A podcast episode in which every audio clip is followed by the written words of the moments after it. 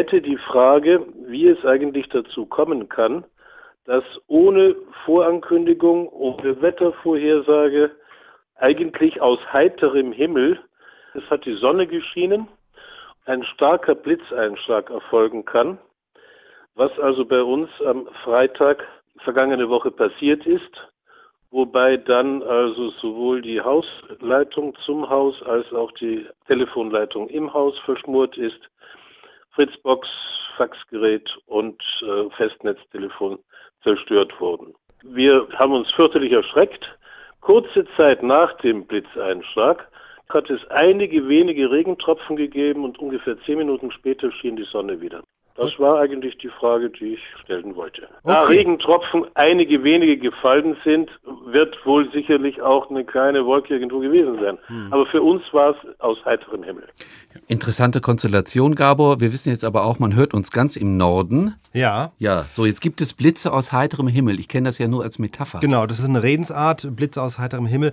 Also so wie das der Hörer darstellt, ist es relativ schwierig nachzuvollziehen. Also es, es gibt dieses Phänomen mit gewissen Einschränkungen.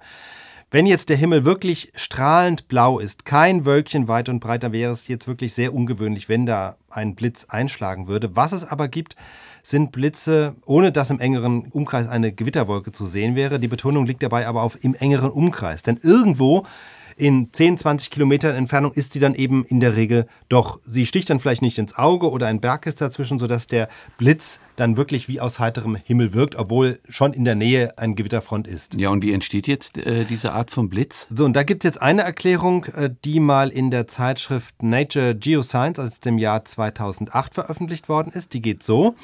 Also die Grundlage für solche Blitze sind erstmal dieselben Bedingungen, unter denen auch sonst Gewitter entstehen. Also es gibt in einer Gewitterwolke starke Aufwinde. Durch diese Winde gelangen positiv geladene Wasserteilchen oder Eiskristalle nach oben. Also die positiv geladenen Teilchen sind leichter, werden deshalb schneller hochgeweht und dadurch kommt es zu einer elektrischen Spannung, nämlich der obere Teil der Wolke, wie wir vorhin schon gehört haben, ist positiv, der untere negativ und irgendwann baut sich dann eben eine so starke Spannung auf, dass sie sich in Form eines Blitzes entlädt. Und jetzt gibt es mehrere Möglichkeiten.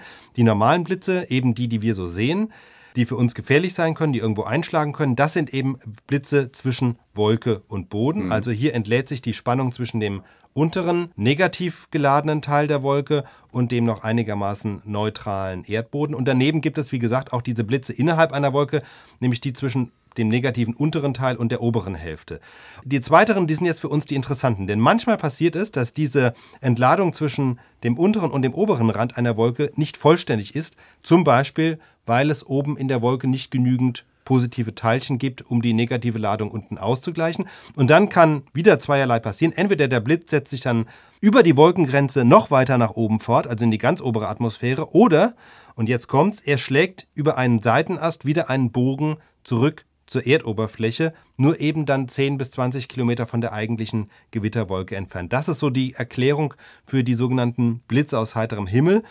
Wie beim normalen Blitz auch kann auch ein Donner hinterherkommen, aber es gibt eine Gewitterwolke, nur man sieht sie unter Umständen nicht oder man nimmt sie nicht so richtig wahr, weil sie eben einfach sehr weit weg ist. Aber deswegen, das ist auch für mich die Erklärung, weshalb es dann eben doch auch geregnet hat. Also wenn der Himmel strahlend blau gewesen wäre, dann wären auch diese Tröpfchen vermutlich nicht gefallen, von denen der Hörer gesprochen hat.